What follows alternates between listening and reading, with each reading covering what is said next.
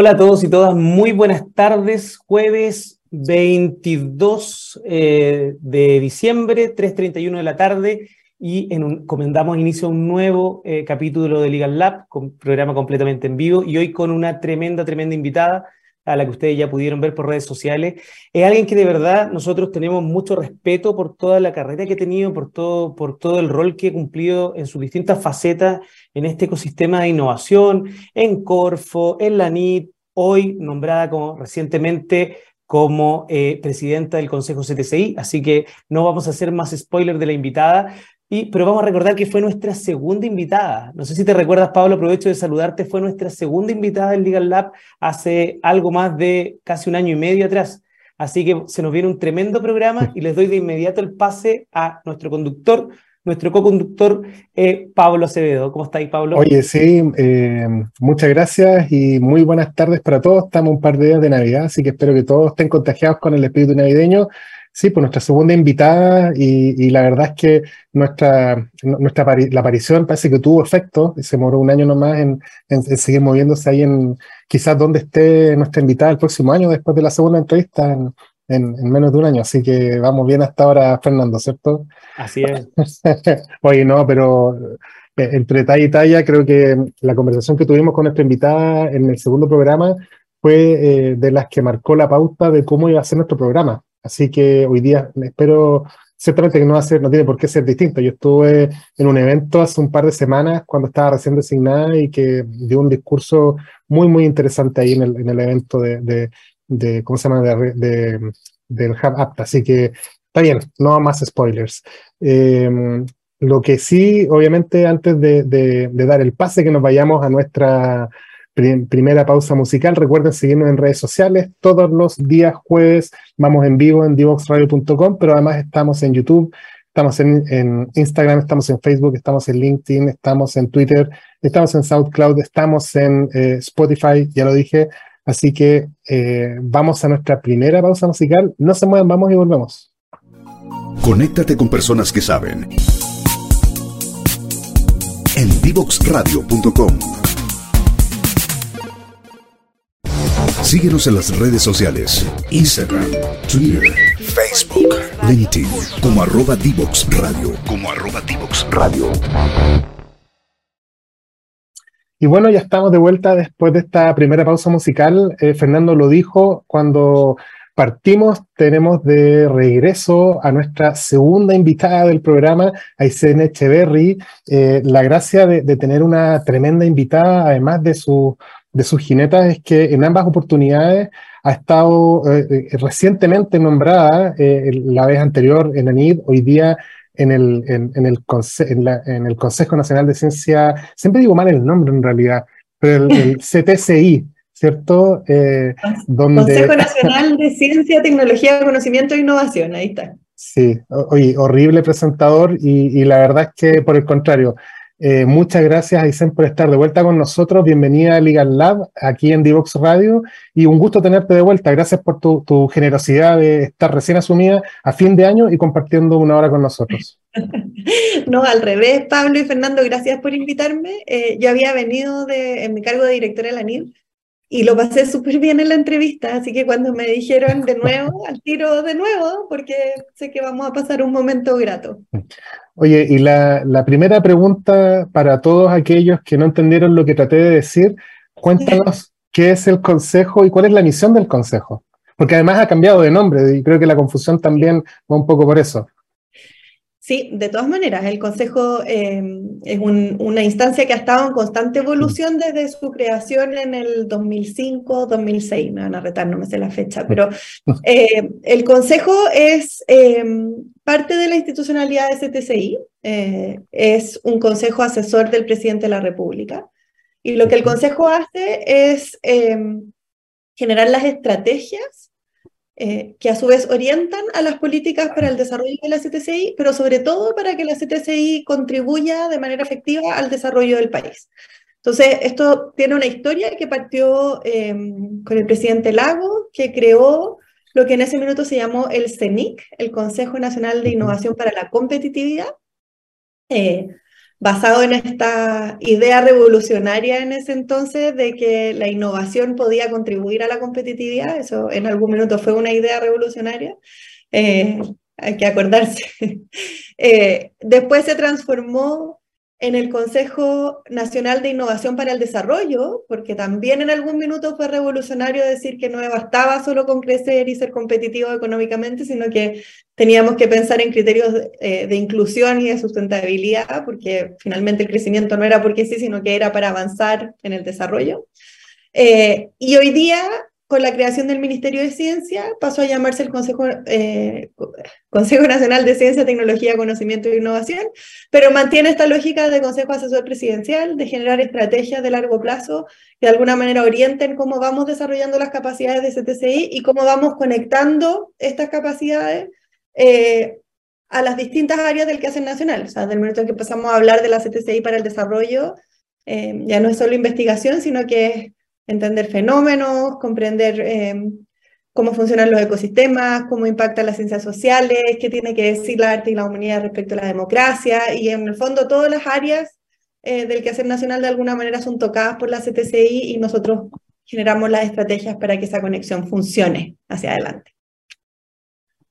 Hola Isen, ¿cómo estás? Felicitaciones, felicitaciones realmente por tu nombramiento. Eh, lo hemos conversado con Pablo, de hecho, en otros programas y, lo, hablamos a título bien personal. Creo que eh, un liderazgo como el tuyo en el Consejo va a ser un tremendo, tremendo aporte. Y en ese sentido, aprovecho a preguntarte por lo mismo. Te veo ahí con una, chapita de, power femenino. Eh, entonces, justamente, ¿cuál es el sello que tú le quieres, cuál es la impronta que le quieres entregar al Consejo? Ha pasado, tú dijiste, por muchos nombres, también ha tenido hay distintos focos. Eh, mm. ¿Cuál es el sello que te gustaría en ti entregarle a, este consejo? Mm. Es una buena pregunta. Eh, cuando recién me nombraron, muchas personas me dijeron, eres la primera, persona, la primera mujer en liderar el consejo. Y no soy la primera mujer, la primera mujer fue la Margarita de Tiñí. Eh, y tuvo la generosidad gigantesca de conversar muy largo conmigo hace algunas semanas. le pedí reunión a todavía me faltan algunos, pero a casi todos los expresidentes, entre ellos a la Margarita, eh, un poco para entender cuál había sido su experiencia. Y, y quizás voy a ser incidente y se enoje conmigo, ¿ah? pero una de las cosas que ella fue muy explícita en, en decir respecto de cuál había sido su experiencia con el Consejo, tenía que ver con el fortalecer al equipo, como en, en generar una estructura que tuviera un equipo con capacidades y que le diera proyección en el futuro y robustez al trabajo del Consejo, más allá de la persona que estaba como presidente en ese minuto, sino que desde la Secretaría Ejecutiva y, desde el Consejo, desde el equipo del Consejo mismo. Y ese equipo eh, ha sido liderado por la Katy Villarroel hace un montón de años y ella hace una pega pero fantástica y, y, yo creo que es como el corazón de este consejo de alguna manera y lo ha protegido y lo ha resguardado en sus momentos más difíciles.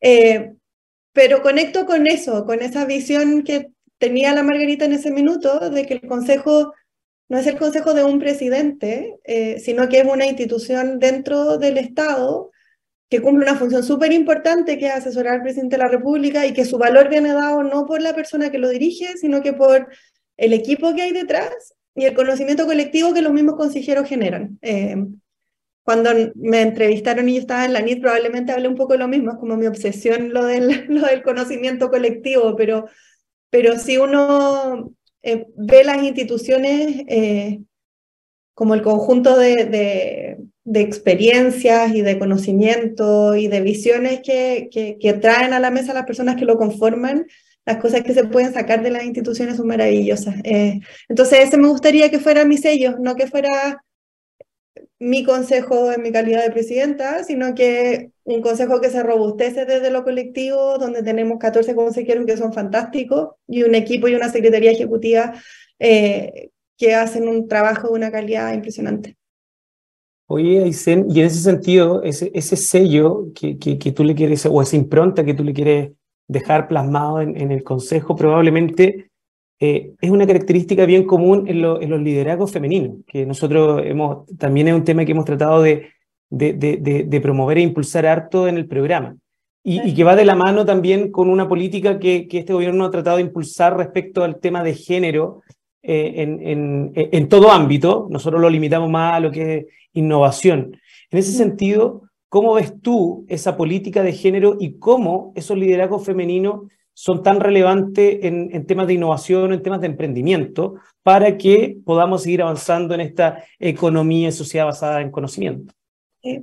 Hoy te agradezco la pregunta, hace tiempo que no me tocaba hablar de género. Eh, yo lo veo desde dos ámbitos, esto siempre es una reflexión como en evolución, ¿verdad? Eh,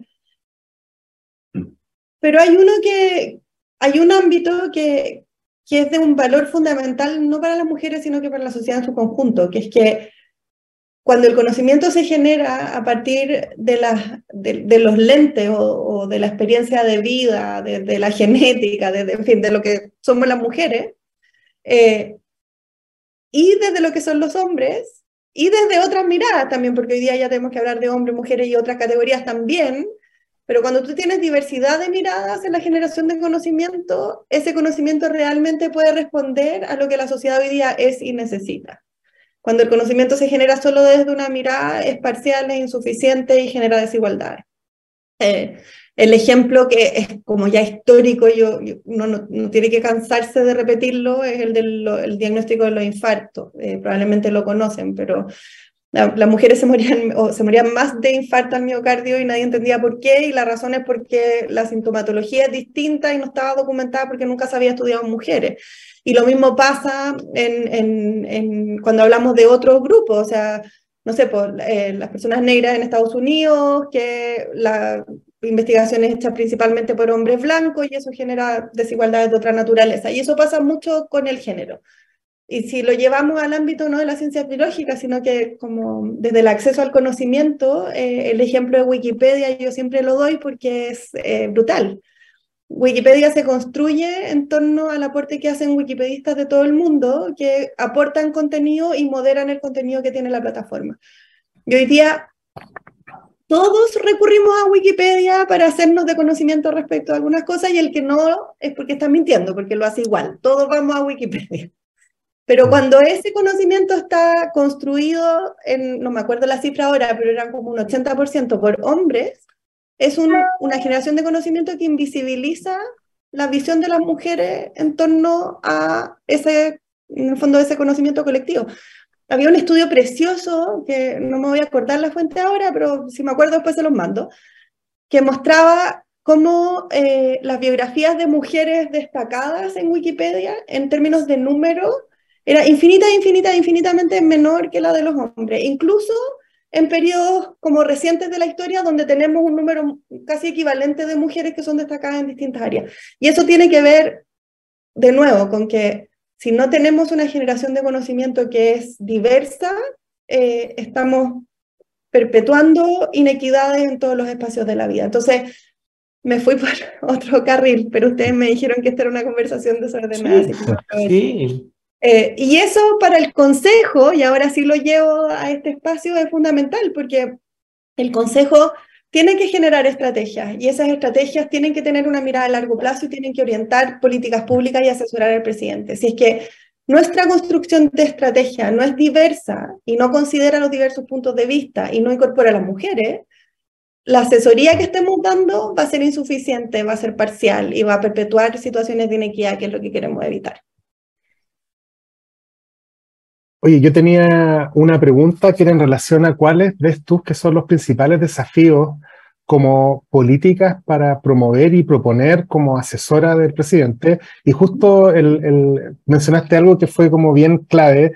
Una de las primeras pegas que me tocó cuando partí, eh, bueno, ya un par de años trabajando, fue en, el, en ese tiempo el Foro Global de Biotecnología de Concepción en el año 2004, donde el presidente Lago justamente hizo una serie de anuncios que parten con todas estas políticas. Y entre esas, una cosa que mencionó que, que quedó súper latente, no es que tenga una memoria, es que él decía en esa época la inversión en I+.D. era aproximadamente el 0,41% del PIB y dijo esto en el corto plazo lo vamos a superar y vamos a llegar en el corto plazo al 1%. Y entiendo que, que, es un poco conocido de que si bien estamos hoy día muy bien en los rankings de innovación a nivel eh, latinoamericano, liderándolo, creo que incluso retrocedimos al sincerar la, la, la, cifra un par de años atrás y el presidente Boric se puso como meta para el próximo año llegar al 1%. Eh, ¿Cómo ves ahí que son, dónde están las tuercas que se tienen que apretar para que eso ocurra? ¿O cómo, cómo ves ese desafío? Larga la mm. pregunta, disculpa. No, es una, es una buena pregunta. Em, una pregunta respecto a la cual yo no tengo respuesta. Eh, así que la voy a ¿Cómo construimos, ¿Cómo lo hacemos eh, entre todos? Porque yo creo que es la, entre todos construimos eso. Exacto.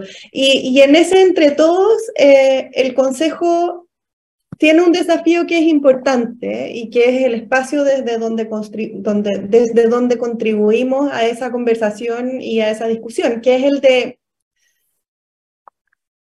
el de generar eh, estos puentes, ¿verdad?, entre lo que la CTCI pone a disposición y lo que las distintas áreas de la sociedad requieren. Eh, de lo que requieren y de lo que no saben que requieren, eh, que es el espacio del Consejo y que es el desafío importante. Eh, hoy día la CTCI no solo es en función de las necesidades país, sino que el rol del Consejo es eh, generar los espacios de conversación y de reflexión que nos permiten anticiparnos y pensar qué es lo que va a necesitar el país en 10 años más, en 15 años más, en 50 años más, y cómo preparamos las capacidades locales para que puedan responder a tiempo a esas cosas que van a ocurrir. Esa mirada de futuro y de estrategia es lo que le ha dado sustento y sustentabilidad también a las políticas de CTCI a lo largo de los años. Y hoy día ya vemos cómo se van em, acumulando capacidades, ¿verdad? Ya tenemos un número importante de doctores, faltan, siempre faltan, pero hay. Tenemos centros que están funcionando, capacidades de investigación, tenemos los hubs, las OTL. Hay piezas que hoy día existen. Tenemos emprendimientos de base científica tecnológica que están logrando abrir en mercados internacionales. Eso ha ocurrido como una sumatoria de elementos que responden a una estrategia que es la estrategia que ha planteado el Consejo desde su origen. Eh, nosotros tenemos el desafío de continuar eso, de pensar, bueno, en, dado el estado de desarrollo en el que estamos ahora y las tendencias globales, ¿qué viene mañana? ¿Qué viene en 10 años? Y cómo eso se transforma en, en fortalecimiento de capacidades locales es lo que toma el Ministerio y lo ejecutan Y, para nuestros auditores que, que, también están hoy día con, con, muchas dudas, o sea, muchas inquietudes, ¿cuáles son los pilares de la hoy día como, como de la nueva estrategia nacional de CTCI? ¿Cuáles son estos pilares? Bueno, la estrategia es una estrategia eh, que es bien particular en nuestra historia porque es la estrategia fundacional, ¿verdad? Es una estrategia que se creó la primera estrategia que se creó eh, al alero de la nueva institucionalidad. Eh, y esa estrategia propone varios ejes que hoy día como consejo estamos encargados de aterrizar y de como profundizar a través de distintas orientaciones estratégicas. Entonces, eh, la incorporación del concepto de las artes y las humanidades, por ejemplo, que era algo que no existía, esta lógica de cultura CTCI y de cómo generamos una apropiación respecto de em, la ciencia y tecnología en su conjunto, de cómo fortalecemos la CTCI, son parte de los pilares que hoy día tenemos que desarrollar y el trabajo que estamos haciendo con los consejeros en este minuto es entender de ese global cuáles son aquellas áreas en las que queremos como hincarle el diente y profundizar, ¿verdad? Y decir, aquí hay un espacio, queremos entender bien de qué se trata, eh, cómo impacta a lo que hoy día tenemos y a partir de ahí cómo contribuimos a que las políticas del ministerio eh, se anclen en la estrategia y se proyecten desde la estrategia hacia el futuro. Hoy se nos pasó, pero volando el, eh, esta primera parte, pero hay una pregunta que me gustaría hacer y que hace un tiempo atrás también se le hicimos a Catherine.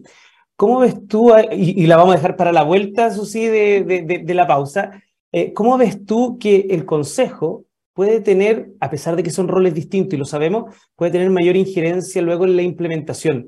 Hemos visto muchas estrategias del Consejo y uno dice, wow, sí, para allá debe ir, pero cuando después uno dice, ¿y, qué pasó con todo eso que quedó plasmado en un documento? Vemos que son muy pocas cosas las que finalmente se implementan. Entonces, la vamos a dejar esa pregunta planteada porque por temas de tiempo nos tenemos que ir a nuestra segunda pausa musical, pero al regreso vamos a tener a Isen contándonos sobre cuál es esa estrategia para tener, o si es que existe, si es que existe o no, para poder tener más injerencia ya en la implementación de estas políticas. Súper. Divoxradio.com.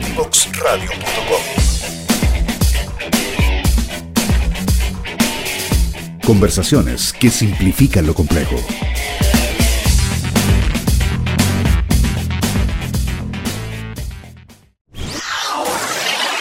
Desde Chile para el mundo. Divox Radio. Señal online.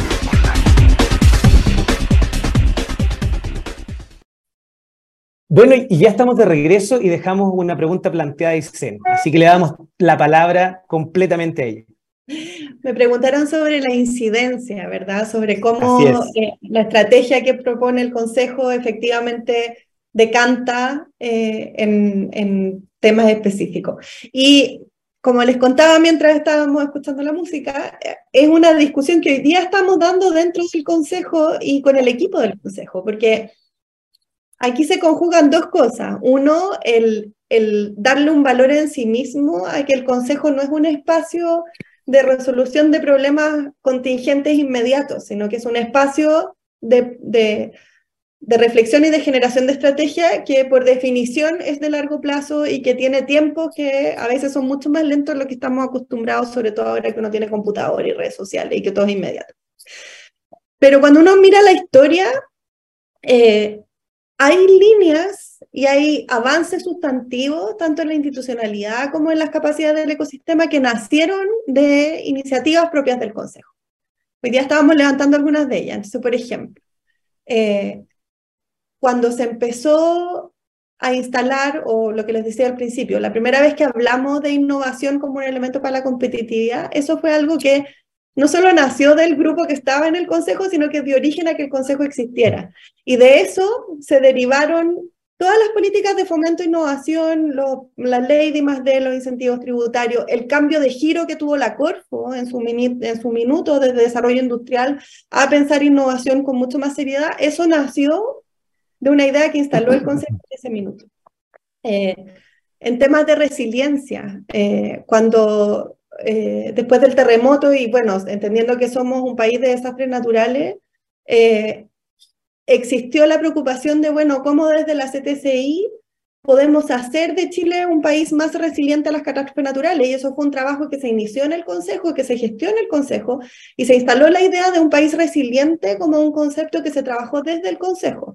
Y esa discusión llevó a la creación del ITREN, que hoy día es un instituto tecnológico público que lidera Juan Carlos de la Hiera, y que lo que hace es tener una red científica articulada para el próximo desastre. Entonces, la próxima vez que tengamos un terremoto grande, que esperemos que no ocurra, eh, el ITREN se va a poner a prueba y esperamos que reaccione y que haga que la reacción del país en su conjunto sea rápida, nos podamos poner de pie eh, lo más rápido posible y tengamos la menor cantidad de pérdidas materiales y humanas eh, porque vamos a estar preparados y vamos a estar preparados desde el conocimiento. Y conocimiento científico no solo para que los, los edificios no se caigan, sino que entendiendo la resiliencia como una característica del país, donde hay eh, elementos sociales, de cómo nos organizamos como comunidad, de cómo reaccionamos a distintos temas, que son hoy día los que está estudiando el ITREN. Eh, lo mismo ocurre con agua. el, el Consejo instaló las primeras mesas de discusión en torno a agua, cuando nadie veía que el agua iba a ser un problema. Eh, el otro día la Pamela Chávez, que era consejera en ese minuto, me recordaba que cuando se inició esta discusión, la solución que nos imaginábamos era que íbamos a hacer un canal del agua del sur al norte. A lo mejor ustedes son muy jóvenes y no se acuerdan, pero... Me acuerdo. Perfectamente. La, carretera hídrica. La carretera hídrica. La carretera hídrica era la forma en cómo solucionábamos los problemas de sequía. Y se inició un trabajo súper sesudo de traer a expertos, de generar redes, de empezar a trabajar desde la CTCI los problemas del agua, que derivaron en centros de investigación, relaciones y, y, redes entre científicos y un cambio de mirada absoluta respecto de cómo entendemos los problemas del agua hoy día y ya no solo desde las ciencias naturales, sino que también desde las ciencias sociales, de las humanidades, desde qué significa como sociedad, etcétera. Eso como pensando en la historia, sin contar con los temas de compras públicas, el laboratorio de gobierno, que no salió de acá, no me lo voy a atribuir, pero la idea de que el Estado tenía que ser innovador sí fue y se inició en una discusión en el Consejo. Entonces, son cosas que no se ven, porque de nuevo, parte una discusión y hasta que eso se materializa, pasan muchos años y son muchos los que intervienen y al final son guaguas que tienen muchos padres y madres, eh, pero el, el, la tarea de iniciar esa discusión y de poner temas de frontera incluso antes de que como sociedad los veamos como un problema o como un tema a desarrollar es algo que ha existido en el Consejo. Si lo miramos al día de hoy, ¿verdad? Porque yo me hago la pregunta, como digo, chuta, eh, vieron que el agua era demasiado importante, ¿qué vamos a ver en mi gestión que es tan importante como el agua? Eh, no tengo una respuesta aún, pero sí eh, estamos trabajando fuerte en, en, sumarnos a una tendencia que ya existe en varios países, que son estos ejercicios de anticipación, que no sé si lo han escuchado, pero básicamente imaginarse el futuro a 10, 15, 20 años eh, identificar cuáles son las tendencias globales que están afectando o que están generando grandes cambios en nuestra sociedad y hacer el ejercicio de ver qué significa eso para Chile, qué significa la crisis de la democracia para Chile, qué significan los temas de sustentabilidad. Eh, y a partir de ahí desarrollar de nuevo miradas sistémicas que nos pongan a la frontera, que nos digan, oye, esto va a pasar en un montón de tiempo más y lo que nos estamos imaginando hoy día es insuficiente. Entonces vamos construyendo de a poquitito para estar preparado, igual como lo estamos haciendo con resiliencia, igual como está ocurriendo con agua, igual como ha ocurrido con innovación pública y así una serie de otros ejemplos que hemos ido acumulando en el tiempo. Uno de los temas eh, que, ha sido, que ha vuelto a la palestra, eh, que tuvo, se discutió mucho pre, pre-estallido, pre-pandemia, que es el de la ley de transferencia tecnológica, eh, que va y viene ¿Es un tema que tú crees que deberá volver a discutirse y que, y que tiene alguna relevancia hoy en día? Han cambiado varios, varios paradigmas y de hecho hoy día conversábamos con Fernando también de que más que una ley de transferencia se requieren también ciertos ajustes a temas que están generando trabas a la transferencia en el día a día. ¿Cómo, cómo tú, tú, vienes de, de, la NID y tienes una mirada y quizás también cercana a, las universidades? ¿Qué, qué, te parece el, el tema? Es fascinante. El, A ver, yo vengo del INAPI en algún minuto, así que algo de cerca he estado en estos temas. Eh, y, y esto es una opinión más mía que del consejo, así que me voy a aprovechar un segundo del rol, pero con ese disclaimer, porque es algo que no hemos conversado en con los consejeros todavía en profundidad, pero desde mi punto de vista, hoy día la transferencia tecnológica se ha complejizado, igual como se ha complejizado la comprensión del mundo o el buscar soluciones o incluso la identificación de los problemas. Eh, hoy día, cuando hablamos de eh, desarrollo de hidrógeno verde, que ayer en la noche me preguntaron, cuando hablamos de hidrógeno verde ya no es solo la tecnología que permite la producción del hidrógeno verde, que es una tecnología particular que está patentada y que yo hago un contrato tecnológico y desarrollo, bueno, en fin, todo eso es lo que significa, sino que necesito además entender cómo el desarrollo de esa industria conversa con el territorio, eh, es respetuoso de las comunidades, no altera el medio ambiente, eh, tiene el impacto social adecuado, se tiene una complejidad que es... Eh, importante y que tiene que ser abordada en todos los proyectos. Entonces, la transferencia tecnológica juega un rol en ese espacio, ¿verdad? La, transferencia tecnológica es una herramienta más dentro de ese global.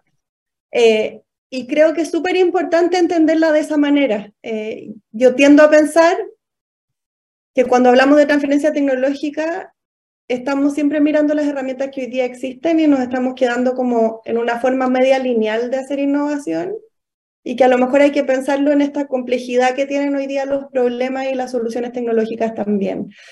Lo digo de verdad como una reflexión súper personal. Yo creo que sí, el Consejo va a tener que en algún minuto eh, abordar este tema.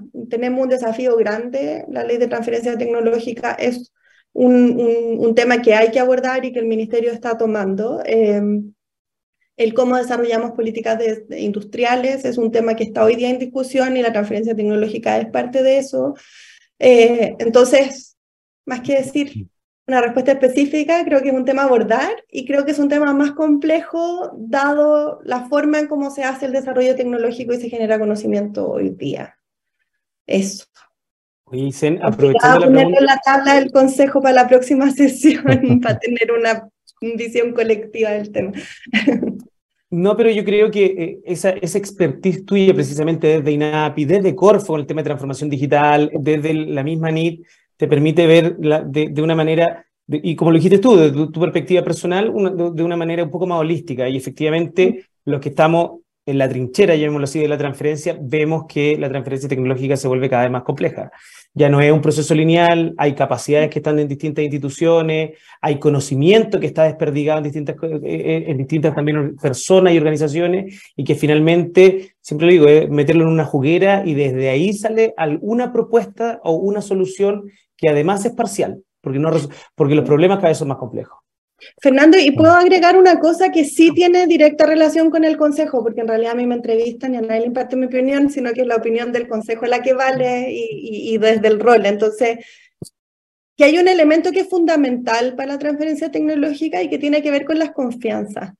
Eh, y cómo se generan redes de colaboración que son resilientes en el tiempo y que se construyen desde la confianza de los distintos actores. Y eso sí es un trabajo del Consejo y que es muy relevante. No en un producto específico que sale o en una recomendación en particular, sino que en la forma en cómo el Consejo construye su estrategia y genera estas orientaciones y piensa el futuro. El Consejo lo hace abriendo espacios de discusión. Y en esos espacios de discusión donde vienen expertos de distintas áreas, distintas miradas transversales en lo político, de distintas disciplinas, es un espacio donde, además de generar recomendaciones que eventualmente se transforman en una política o lo que sea, se, se nutre el tejido social de este sector y se van generando esas confianzas. Y ese trabajo del Consejo, que es difícil de medir eh, y que no necesariamente tiene como un indicador de resultado, como me dice la Katy, así bien específico, es súper valioso y es súper valioso para este tipo de temas, porque redunda en mejores relaciones, mejores redes, más posibilidades de colaboración y eventualmente más transferencia también. Sí, y, en ese sentido vamos a aprovechar estos minutos, que nos quedan 10 minutos, para hacer un pequeño pimponeo, algunas cosas quizás no las ha visto el Consejo, pero el ecosistema se está complejizando, no solo la transferencia, y están hay nuevos actores que se están sumando. Y, y, nosotros vemos, no sé si el Consejo lo ha visto en algún momento o lo piensa ver, de que eh, en muchos países eh, la defensa tenía un rol activo dentro de los ecosistemas de innovación y en Chile eso no ha sido tan sistemático, salvo algunas colaboraciones puntuales en el marco de un FONDEF, pero hoy en día hay, otra, hay algunas organizaciones que están, o, rama, o de la defensa, que están poniendo el tema en la mesa. A mí me toca trabajar con la Armada en ese, en ese sentido. Entonces, ¿cómo ve el Consejo este rol que pueda tener la defensa en este ecosistema? Si es que se ha visto, a lo mejor no, no, no se ha analizado todavía.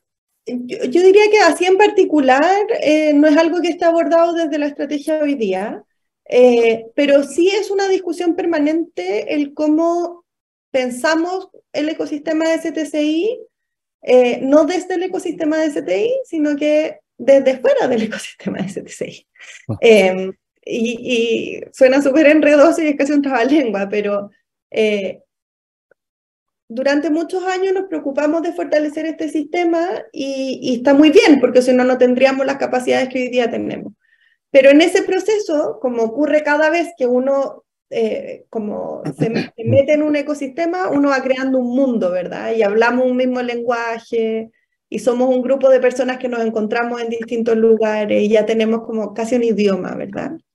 Eh, hoy día eso se está abriendo y, parte del desafío del Consejo es cómo eh, traemos o, más bien nos acercamos a actores que hoy día están un poco más lejos de la CTCI eh, y hacemos un poco este puente entre un lado y otro, desde entender bien cuáles son las necesidades y los problemas de un lado y explicar bien cómo estas características o este sistema puede contribuir a eso. Y en ese grupo entran las Fuerzas Armadas en general. Eh, yo aquí voy a probablemente decir muchas imprecisiones porque sé muy poco de ese sector. Pero lo que sí sé es que al menos desde la FACH ha existido un interés importante a lo largo de los años de acercarse a la ciencia y la tecnología. Lo que se está haciendo con construcción de satélites es un tema eh, que a mí me tocó ver en la NID eh, y que tiene un potencial importante de desarrollo y cuando uno mira experiencias internacionales, gran parte de la, de la inversión que se hace en I+.D. se hace asociado eh, a temas de defensa, de Fuerzas Armadas, en fin, eh, como a ese sector. En Chile es una discusión yo creo que bien incipiente, eh, con algunos ejemplos, como tú mencionas, Fernando, que dan algunas luces, eh, yo pensaría que es algo como a observar, pero desde lo que hemos conversado en el Consejo, todos los actores hoy día son espacios que estamos mirando y en todos ellos vemos potencial, particularmente en los que están más lejos del mundo de la CTCI, que yo creo que es donde hay que ir a mirar, a buscar dónde hay que acercarse hoy día. Y otra pregunta así como de ping-pong, pero no parece mucho ping-pong en realidad, es que... no, pero es que está perfecto, si todos te queremos escuchar, así que la gracia es que hablemos nosotros poco con Fernando. El, parte de, las políticas que se han ayudado a desarrollar en los antecesores del Consejo, hace 15, 20 años atrás y 10 años atrás, fue toda la institucionalidad universitaria de OTL, reglamentos de propiedad intelectual y otro, y hoy día están haciendo con mucha fuerza y potencia los incentivos a la creación de empresas de base científica y tecnológica. Y, con la diferencia de que hoy día no ha habido un impulso que ayude a generar como prácticas similares o, levantar buenas prácticas y varias universidades están generando sus propias políticas y algunas mm. bien distintas, no puedo calificar algunas de buenas o malas. Eh, que ahí eh, con Fernando somos ahí bien de la idea de que debiera haber algo, te lo ponemos ahí, te lo proponemos como, como tema. ¿Qué te parece a ti el rol de la EBCT de base universitaria como parte de, de, la promoción de lo que es transferencia, investigación? Eh, de nuevo, voy a ser un poco reiterativa, pero hoy día eh, en este rol de cuál es la estrategia y cuál es la política, la política está en el ámbito del ministerio y hoy día el ministerio está empujando una agenda de emprendimiento de base científico-tecnológica robusta, eh, donde las universidades son parte, donde tiene un conjunto de miradas y de actores. Ahora, eso va muy en línea con las estrategias, con la estrategia actual y con las estrategias pasadas, que han siempre tenido esta esta idea de generación de conocimiento y de sacar ese conocimiento y que se transforme en mayor competitividad, inclusión, desarrollo, etc. Eh, y lo que ocurre hoy día con las empresas de base científica tecnológica son un poco reflejo de eso también, ¿verdad? De que eh, en algún minuto entendimos que la, que la innovación avanzaba la competitividad, en algún minuto entendimos que el conocimiento y la ciencia sofisticaban a nuestras industrias y en algún minuto entendimos de que era importante promover el emprendimiento de base científica tecnológica y cada uno de esos elementos yo creo que se puede rastrear a distintos componentes y estrategias que han salido de este consejo en el tiempo. Ahora, ¿cómo se proyecta eso hacia el futuro? Eh, yo diría que en la visión que hoy día tiene el consejo, eh, que es eh, esta idea de sistema, ¿verdad? De cómo la innovación, la ciencia y la tecnología y el conocimiento nos permiten comprender los sistemas y sus relaciones, eh, y que en el momento en el que estamos como sociedad es necesario además abordarlo con respeto a la biodiversidad, con eh, participación de las comunidades, con respeto a los territorios, en fin, toda esta complejidad. Eh, es parte de lo que desde el Consejo vemos y que de alguna manera afecta al emprendimiento de base científica tecnológica también. ayer por otro motivo, estaba revisando los ganadores de los premios Aboni, por ejemplo, y cuando uno mira mm. esa lista, todos tienen temas vinculados a sustentabilidad. Algunos de ellos incluso avanzan en considerar conocimiento eh, como conocimiento indígena, eh, mm. mapuche en este caso, eh, para el desarrollo de innovación. Y eso no es, em, no es casual es porque hay un vínculo entre el conocimiento, la ciencia, la tecnología y los emprendimientos que salen, que a su vez responden a políticas que hemos empujado en los años, que a su vez responden a que ha existido una estrategia. Eh, las cosas no ocurren en el vacío, sino que son siempre contextuales y en ese contexto es donde entramos nosotros. Oye, Isen, no, que se nos está acabando el tiempo, pero nos gustaría hacer una última pregunta y lamentablemente una pregunta puede ser media filosófica y compleja. Ah. Eh, ¿Cómo ves tú eh, si, en 10 años más tuviera una varita mágica y pudieras teletransportarte, ¿cómo te gustaría ver a Chile en 10 años más? Mira, ¿sabes qué? Es una excelente pregunta porque es la pregunta que precisamente nos estamos haciendo con el Consejo y es ah. el ejercicio de anticipación que vamos a empezar ahora en marzo. Eh, es primicia, todavía no lo anunciamos, pero estamos trabajando en mirar tendencias globales, convocar no solo a expertos, sino que a representantes de todas las áreas de la sociedad imaginarnos ese Chile en distintos escenarios en 10, 15, 20 años más. Entender qué pasaría si no nos hacemos cargo de la sustentabilidad, qué pasaría si sí nos hacemos cargo de la sustentabilidad, qué pasaría si abordamos los temas de democracia y si no. Y ahí, a partir de ese ejercicio, que es un ejercicio con metodología y de reflexión y estratégico, poder orientar y proyectar eh, estrategias distintas y acciones que nos permitan llegar al futuro que queremos y no al que se nos viene encima de manera catastrófica si es que no actuamos. Oye, Aysén, me toca, tengo el gusto de, de, poder darte las gracias de parte de Fernando mío y de toda la radio eh, un lujo tenerte nuevamente en nuestro programa, inspiradora además, y, y, como le decía Fernando antes de, antes de partir el programa, antes de que pudieras ingresar, eh, así como vas, quizás para la próxima vez que te invitemos, desde dónde nos vas a estar dando la entrevista. Así que somos unos agradecidos de, de, tu buena onda, de la claridad con la que hablas y de cómo inspiras con todo lo que dices, no solamente a nosotros, sino que ciertamente a todos nuestros auditores muchísimas gracias, como se me pasó volando de nuevo y lo pasé demasiado bien, así que eh, ojalá me inviten de nuevo y quizás a contarles qué salió de los ejercicios de anticipación. Eh, ahí van a haber hartos desafíos y temas para conversar, así que si, si les interesa, venimos de nuevo y les contamos. Por y por ahora me toca despedir a Isen Echeverry, presidenta del Consejo Nacional de Ciencia, Tecnología, Conocimiento e Innovación para el Desarrollo. Lo dije de corrido sin, eh, sin tropezarme con mi, con mi, perdón, a decir con mi alergia que tengo, pero bueno, así que muchas gracias Isen. Ahora vamos a nuestra tercera pausa musical y volvemos para hacer nuestro programa. Así que no se vayan. Que estén muy bien, Conéctate con personas que saben. En divoxradio.com Síguenos en las redes sociales, Instagram, Twitter, Facebook, LinkedIn, como arroba Divox Radio, como arroba Divox Radio.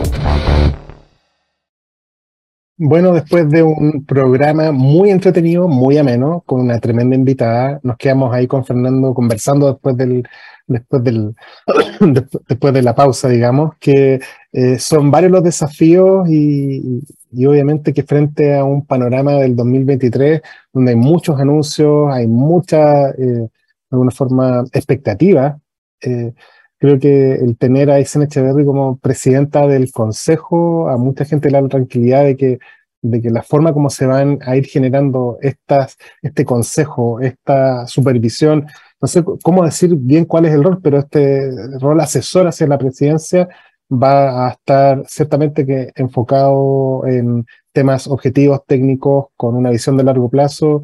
Y bueno, pues somos fan de, de Aysén, así que nada que hacer, ¿por cierto, Fernando? Sí, y, como una mirada bien personal, algo que, le comentaba a Aysén, lo que se lo comentaba en el programa, eh, yo creo que una de las cosas que le va a hacer muy bien al Consejo es este liderazgo que tiene el sello de ICEN, y ella lo dijo, la colaboración como eje, eh, como columna vertebral de, su gestión, y que es la misma que ha tenido en la otra instancia donde ha participado, creo que algo que le hace muy bien al Consejo. Creo que el Consejo siempre ha tenido tremendos presidentes, eh, con mucha experiencia, tal como, como, como la tiene ICEN, pero siempre se ha visto un Consejo mucho más personalizado, o sea, como mucho más la figura del presidente. Y yo creo que lo que se necesita hoy en día precisamente son liderazgos mucho, muy colaborativos. Así que yo de verdad tengo una tremenda expectativa. Creo que el Consejo tiene un rol estratégico en el ecosistema y creo que la forma que se va a comunicar y en la forma que se van a abordar los problemas, creo que Aysén va a ser una tremenda líder de, de, de esas discusiones que son estratégicas y como lo decía ella, que están mirando en un Chile de 10 o 15 años más. Así que le vamos a cobrar la palabra, la vamos a invitar claramente ahora cuando terminen este proceso de reflexión, de mirada futura, pero mientras tanto nos tenemos que ir, nos tenemos que dejar. Ya este es nuestro penúltimo programa de este año 2022. Esperamos también acompañarlos. De seguro estamos la próxima semana con otro tremendo o tremenda invitada pero esperamos también acompañarlos el año 2023. Así que eh, nos vamos, recuerden seguirnos en nuestras redes sociales, LinkedIn, Facebook, eh, Twitter, Instagram. Y también les recordamos a aquellos que no pueden ver nuestros programas en vivo, siempre lo digo y ya tengo la frase aprendida, que pueden encontrar nuestro programa en eh, YouTube, en Spotify, en, SoundCloud y también en nuestra página web de divoxradio.com. Nos vemos, chao Pablo, nos vemos a todos, nos vemos que estén todos y todas muy bien, nos vemos la próxima semana. Chao, chao.